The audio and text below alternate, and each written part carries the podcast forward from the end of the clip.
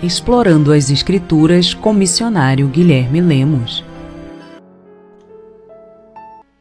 Graça e paz, Igreja do Senhor. Hoje nós iremos estudar o livro de Judas.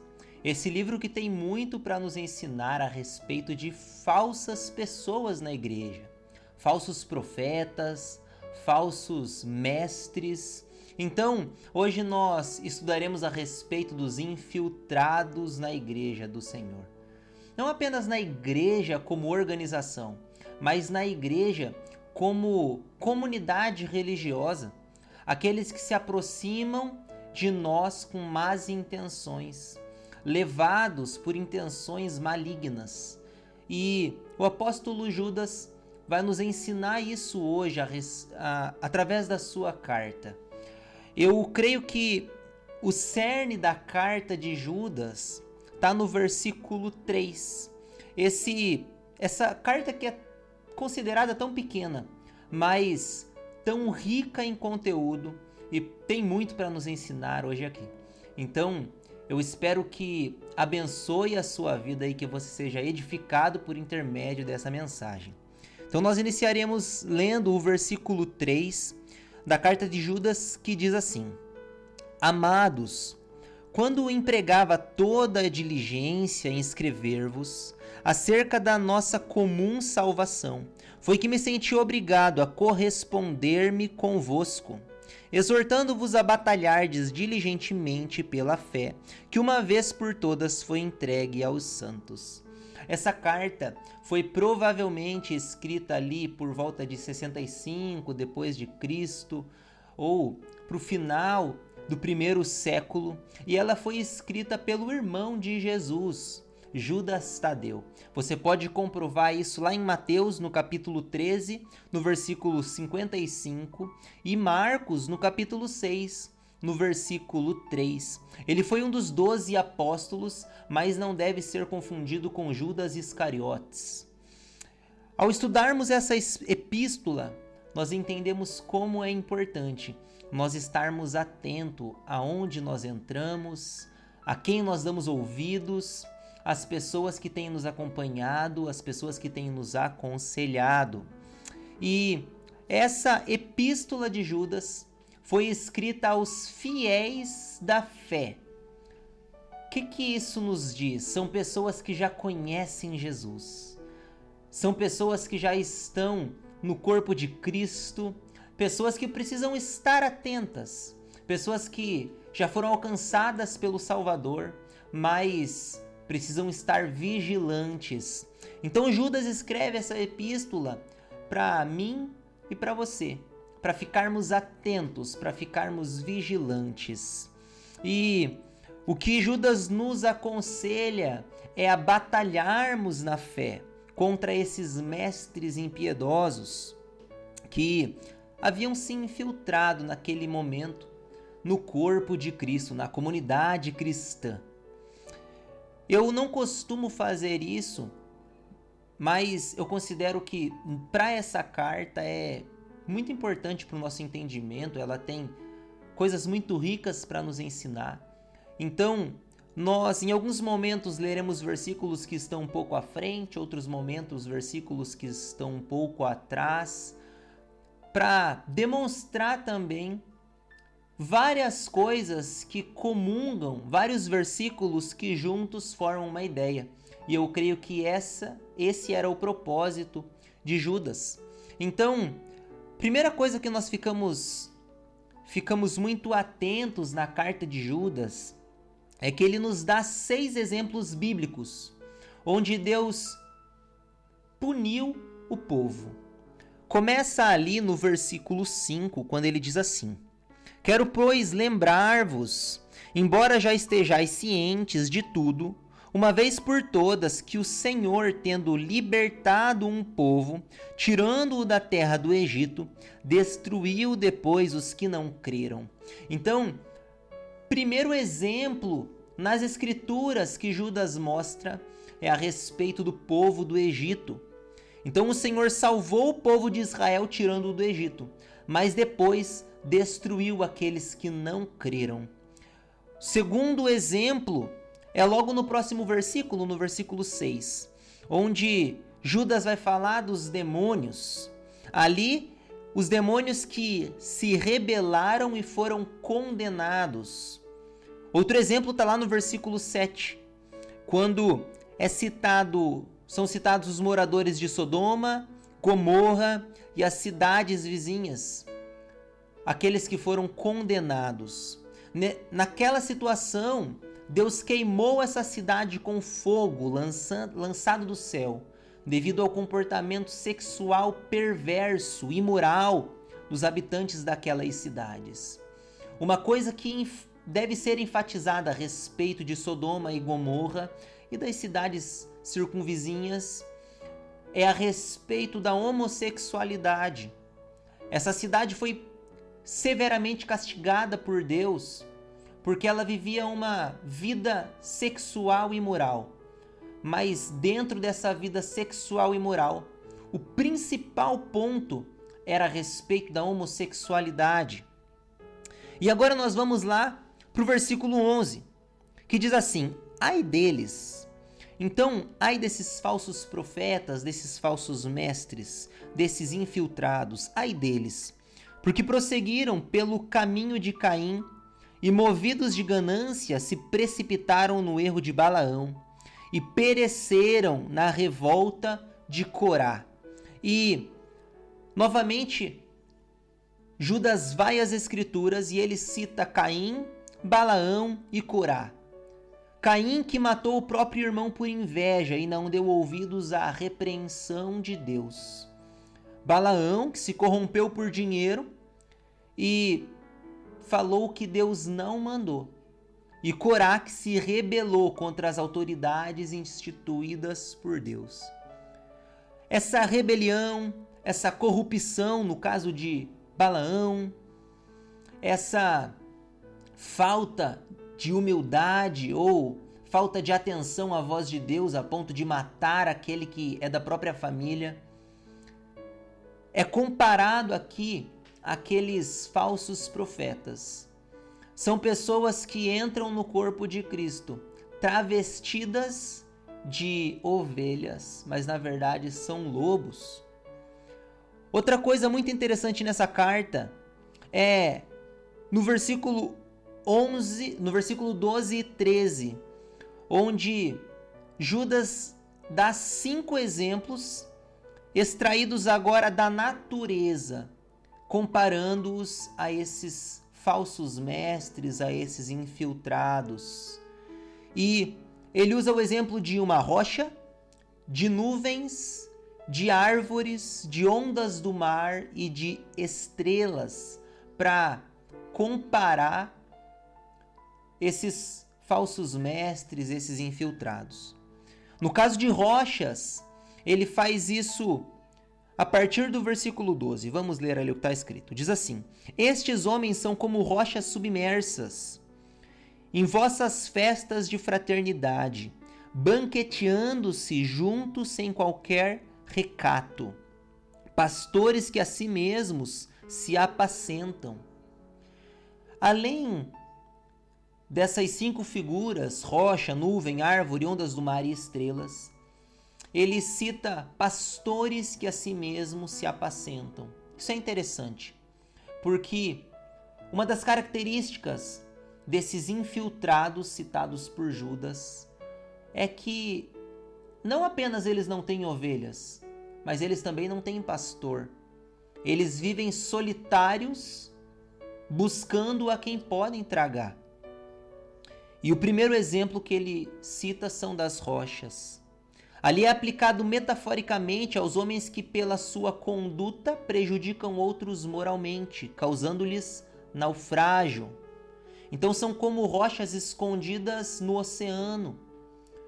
Imagine uma rocha muito grande dentro do oceano. Vem um navio, esse navio não vê essa rocha, e é essa a comparação que é feita esses falsos mestres, eles se infiltram de uma maneira que eles podem destruir uma grande embarcação, porque eles ficam escondidos debaixo do oceano. Eles são comparados ali às nuvens, essas nuvens que são levadas pelos ventos. Diz assim: nuvens sem água expelidas pelos ventos. Então, são nuvens que deveriam trazer muita água, mas não trazem, são vazios, não têm conteúdo. E na realidade aqui nós podemos pensar a respeito de frustração. Imagine que essa carta foi escrita provavelmente por uma região muito árida. E os agricultores, quando eles estão esperando o momento da chuva, eles esperam com uma certa expectativa, porque aquela chuva vai alimentar, vai regar aquela planta e vai dizer se a produção vai ser boa ou não. Mas esses falsos mestres infiltrados, eles são como nuvens que não têm água. São levadas pelo vento. Isso também é interessante, porque eles não têm um foco. Eles são conduzidos por aquilo que por aquilo que não é o Senhor Deus. E eles são levados de um lado para o outro, trazendo frustração. Você vai se lembrar de pessoas assim. Pessoas que vêm e falam: você vai receber, você vai alcançar, dentro de três dias tal coisa irá acontecer. Normalmente essas pessoas se levantam em tempos de tribulação, em tempos de luta. E é aí que vem a frustração. São como nuvens sem água. Outro exemplo que é utilizado são árvores em plena estação dos frutos, destes desprovidas, duplamente mortas, desarraigadas. Então elas são árvores que estão na melhor estação. Elas deveriam dar fruto, mas na verdade elas foram arrancadas pela raiz, pelo próprio Deus. Elas estão prontas talvez para frutificar por aparência, pelo tamanho, mas na realidade elas não frutificam, porque o próprio Deus se encarregou de arrancá-las da raiz. Sabe como?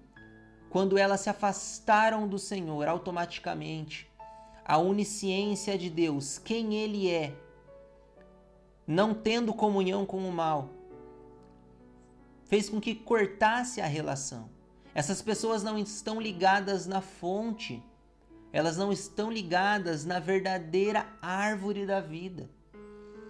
O outro exemplo vem no versículo 13 e diz que são ondas bravias do mar que espumam as suas próprias sujidades. Então, conforme são agitadas, essas ondas expõem, elas espumam suas imundícies. Imagine as ondas do mar. Você vai se lembrar que quanto mais forte a onda, mais sujeira ela traz. E assim são esses, que conforme eles se agitam, eles trazem consigo as suas impiedades, as suas maldades. E o último exemplo são estrelas. Estrelas errantes, como as para as quais tem sido guardada a negridão das trevas para sempre. Aqui a figura de estrela errante é usado no livro de Enoque, no capítulo 43, no capítulo 44, no capítulo 18, dentre outros capítulos, e descreve estrelas cadentes que são engolidas pelas trevas. Aqui elas são guardadas eternamente para a escuridão das trevas, ou seja, do juízo. Então, destinados eles estão para o inferno. São como estrelas, pois vivem no meio das trevas. Só podemos ver as estrelas à noite, não é verdade? Só podemos vê-las na escuridão. Assim são estes. É isso que Judas está comparando. São errantes, são falsos e aparecem nas escuras.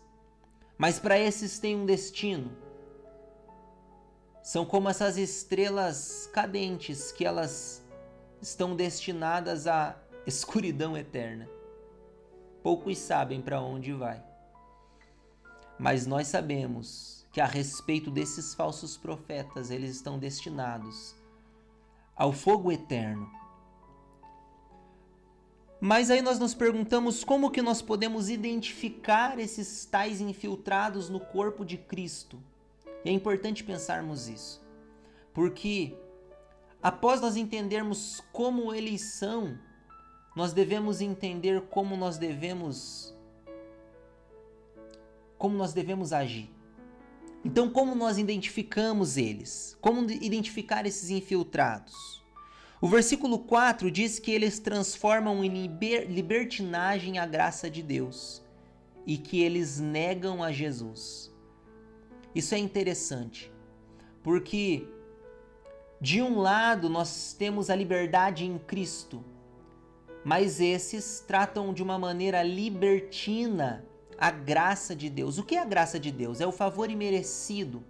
Nós não merecíamos ser alcançados por Jesus Cristo, mas Ele morreu no meu e no seu lugar quando nós ainda éramos pecadores.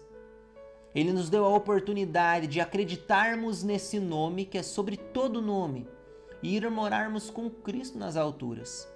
Mas eles fazem isso de uma maneira libertina. Ou seja, por um lado, não existe santificação, ou por outro, eles negam o próprio Jesus Cristo. E como nós quando nós pensamos como pode alguém dentro da igreja negar o próprio Jesus Cristo? E a palavra de Deus nos mostra em alguns momentos que essas pessoas não querem ser reconhecidas como, cristão, como cristãos por vergonha, por exemplo, Marcos, no capítulo 8, versículo 38, diz assim: Se alguém se envergonhar de mim e das minhas palavras nesta geração adúltera e pecadora, o filho do homem se envergonhará dele quando vier na glória de seu Pai com os seus santos anjos. Então nós sabemos quais são os de... qual é o destino destes. Mas não apenas por isso, eles também negam por medo, como foi no caso de Pedro que negou Jesus. O episódio onde Pedro negou Jesus começou com ele se achando muito corajoso, dizendo que estava pronto para morrer por Jesus, ao invés de pedir forças ao Senhor.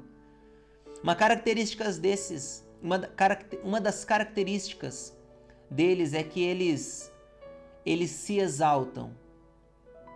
Consegue perceber, são sempre os mais inteligentes, os mais preparados, mas eles na realidade têm medo.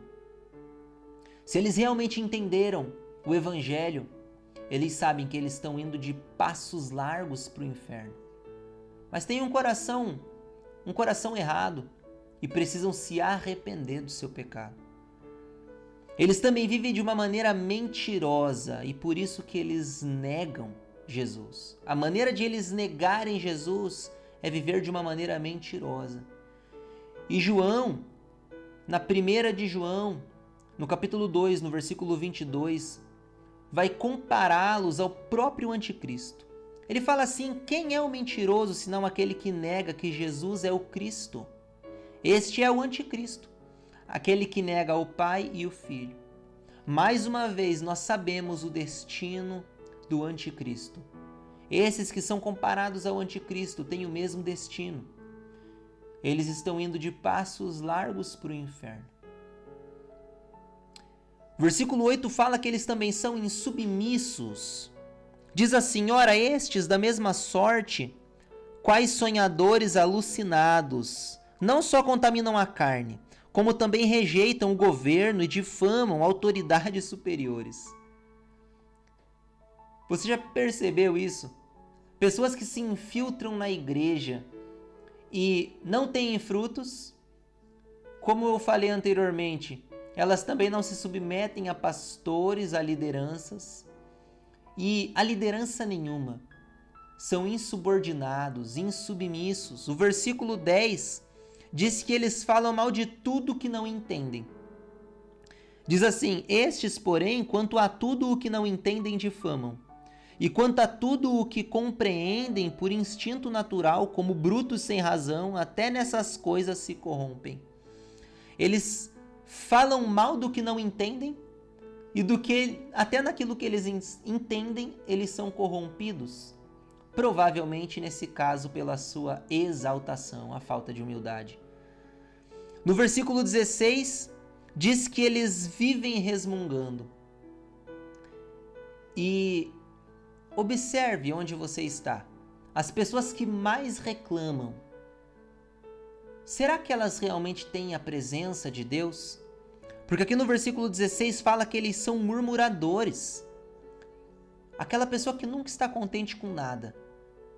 Nada a faz feliz. Ela é sempre a melhor. Ela nunca agradece por nada.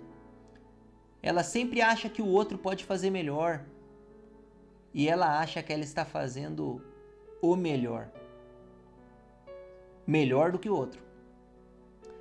Também no versículo 16 diz que eles são interesseiros.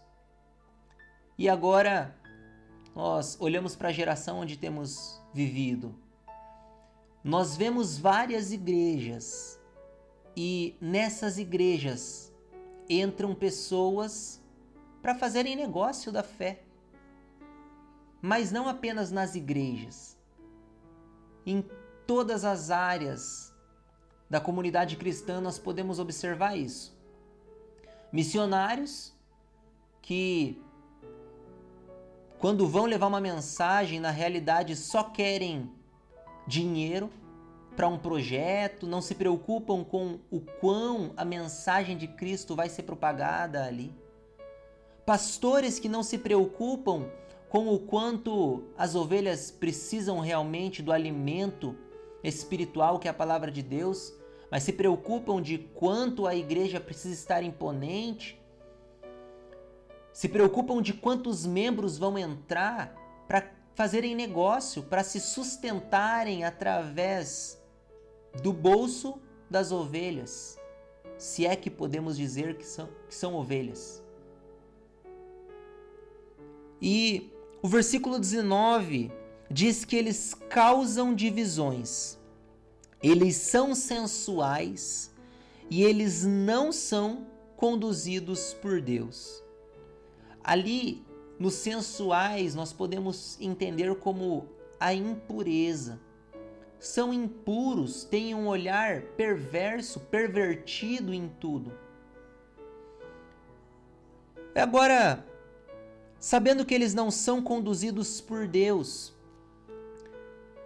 Quais, qual é o destino deles? O versículo 14 e 15 vai reafirmar o destino deles. E diz que eles serão condenados conforme foi profetizado por Enoque.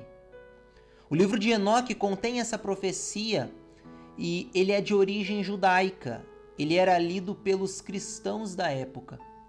Então ali diz que eles serão condenados pelas suas ações terríveis, pelas obras de impiedade e pelas palavras proferidas contra Deus. Enoque foi o sétimo da geração depois de, de Adão. Versículo 14 e 15. Vamos ler, diz assim: Quanto a este foi que também profetizou Enoque, o sétimo depois de Adão, dizendo: Eis que veio o Senhor entre suas santas miríades, para exercer juízo contra todos e para fazer convictos todos os ímpios acerca de todas as obras ímpias que impiamente praticaram, e acerca de todas as palavras insolentes que ímpios pecadores proferiram contra ele. Então, lá no início, sétima geração após Adão, já haviam profetizado a respeito desses falsos profetas. É importante pensar isso, porque lá no início foi falado a respeito deles. Depois, Judas nos demonstra, através da sua carta, que a natureza pode nos mostrar a respeito desses infiltrados, falsos profetas, falsos mestres. E não apenas isso, toda a escritura ela vai nos mostrar a respeito deles. Ele fala ali a respeito do Egito, a respeito de Sodoma e Gomorra, a respeito de Corá, de Balaão, de Caim, que nos lembram a respeito do destino desses infiltrados no corpo de Cristo. Pessoas que não têm o objetivo de glorificar o nome de Deus, mas têm o objetivo de se fazerem glorificados e de destruir a obra do Senhor. O, o apóstolo, ele termina nos dando alguns conselhos para como devemos agir diante desses falsos mestres. E ele dá sete conselhos no final da carta.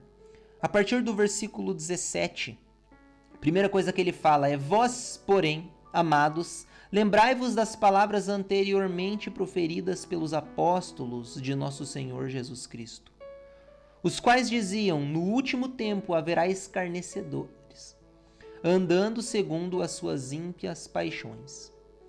E primeiro conselho aqui que ele nos dá é lembrem-se dos ensinamentos dos apóstolos. Em outras palavras, observem aquilo que os homens de Deus têm falado. Em outras palavras, volte-se para as Escrituras. A única maneira de realmente saber se realmente aquilo vem de Deus ou não é conhecimento, é conhecimento das Escrituras, conhecendo a palavra de Deus em sua essência. E essa é a verdadeira profecia. A palavra de Deus, a Bíblia, de Gênesis a Apocalipse. Nós podemos ver ali a revelação do Cristo e conselhos a respeito de como devemos andar, como devemos agir em todas as áreas da nossa vida, em área social, financeira, conjugal, familiar, sentimental, nos nossos problemas, como devemos agir diante dos nossos sonhos, dos nossos projetos. A palavra de Deus vai nos mostrar. E é o primeiro conselho. Lembrai-vos das palavras anteriormente proferidas pelos apóstolos de nosso Senhor Jesus Cristo. Também devemos estar atentos àquelas pessoas que Deus colocou como autoridade sobre a nossa vida. Pessoa que nós, pessoas que nós sabemos que foram colocadas por Deus para nos liderarem, nos conduzirem, para perto do Senhor. Deus usou essas pessoas, nós devemos estar atentos ao que elas falaram. Isso fala de um coração submisso que vai totalmente de encontro, que é o contrário desses falsos mestres que agem de uma maneira insubmissa. O outro conselho está no versículo 20. E ele diz: Vós, porém, amados, edificando-vos na vossa fé santíssima, orando no Espírito Santo. Aqui, na verdade, nós encontramos dois conselhos. O primeiro é edificando-vos na vossa fé, ou seja, progrida na fé, exercite a fé. E o outro conselho é orando no Espírito, ou seja, dediquem-se em oração. Mais um conselho nós encontramos no versículo 21 que diz: Guardai-vos no amor de Deus, esperando a misericórdia de nosso Senhor Jesus Cristo para a vida eterna. E aqui o conselho é: conservem-se, guardem-se no amor de Deus. Em outras palavras, tenha misericórdia dos outros para que Deus também tenha misericórdia de vocês. E ele termina esses aconselhamentos mais três aconselhamentos que nos falam a respeito não apenas de nos protegermos, mas de protegermos os outros, ou seja, pregação da palavra. Uma das maneiras que nós reconhecemos que alguém realmente foi alcançado por Jesus é que essa, essa pessoa entendeu que ela não, não pode guardar a palavra de Deus para si. Ela precisa propagar o evangelho e ela tem misericórdia do outro e ela leva a mensagem de salvação para o outro. E no versículo 22 diz: Compadecei-vos de alguns que estão na dúvida. Então, primeiramente, a misericórdia daqueles que têm dúvidas. compadeçam-se deles, ajudem eles. Em outros momentos, talvez você teve dúvidas e Deus levantou alguém para te ajudar. Ou talvez Deus falou com você, você foi nas Escrituras e Deus se encarregou de falar contigo. Agora, como cristão, nosso papel é ser membro nesse corpo, apoiando o outro que tem dúvidas, que tem dificuldades. Cada membro tem uma dificuldade e nós, como corpo, podemos ajudar uns aos outros. O outro conselho vem no versículo 23, a parte A, que diz salvai-os, arrebatando-os do fogo. Então a, es, a outros, salvem, arrebate-os do fogo. Isso está falando de pessoas que já estão contaminadas, já pessoas que já estão talvez indo para o inferno. Mas tenha misericórdia delas. Não se esconda ali no teu deserto, se esconder no teu quarto e só você e mais ninguém. Não. Lembre-se que existem pessoas que ainda precisam se converter dos seus maus caminhos, assim como eu e você todos os dias. E Deus nos convida para a pregação da mensagem. Talvez esses que são falsos mestres não se arrependeram porque não se levantou ninguém para ir lá e pregar o verdadeiro amor de Cristo para eles. E Deus convida eu e você para não ficarmos calados diante de situações onde vemos pessoas indo de passos largos para o inferno. E o último conselho desses sete conselhos da Epístola de Judas vem na parte B do versículo 23, que diz: Sede também compassivos em temor, detestando até a roupa contaminada pela carne. Então, ele dá mais um conselho para nós sermos misericordiosos, porém vigilantes. Quantas pessoas que se acham prontas para entrarem dentro de talvez uma boca de fumo, uma cracolândia para pregar o evangelho, mas ainda não estão totalmente libertas das drogas. Vigiem. Lá não é o teu lugar ainda. É o que Deus está nos aconselhando. Primeiramente, nós nos fortalecemos no Senhor. E não significa que a Cracolândia não precisa de Jesus. Mas devemos entender os nossos limites, sermos vigilantes aonde entrarmos, como falarmos, com quem nos relacionarmos. A palavra de Deus está nos ensinando que nós precisamos estar atentos a quem nós temos ouvido aonde nós temos entrado, a palavra de Deus está nos ensinando a sermos vigilantes. E o apóstolo termina essa epístola com o versículo 24 e 25 com uma doxologia.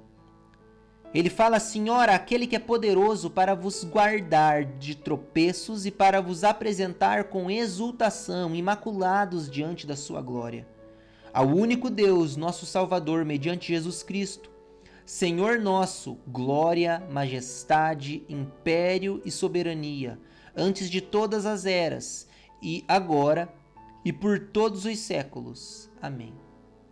Quando eu olho para o término dessa epístola, o Senhor fala comigo a respeito da importância de nós nos atentarmos a dar glória a Deus. A doxologia é uma expressão de honra, de glória e louvor a Deus, onde se glorifica sua grandeza e majestade, normalmente expressos nos finais dos textos bíblicos. Por exemplo, em Mateus, no capítulo 6, versículo 13, nós vemos a oração que o Senhor nos ensinou e ele fala no término: Pois teu é o reino, o poder e a glória para todo sempre. Amém. Na segunda de Pedro, capítulo 3, versículo 18, diz: Antes crescei na graça e conhecimento de nosso Senhor e Salvador Jesus Cristo. A Ele seja dada a glória, assim agora como no dia da eternidade. Amém.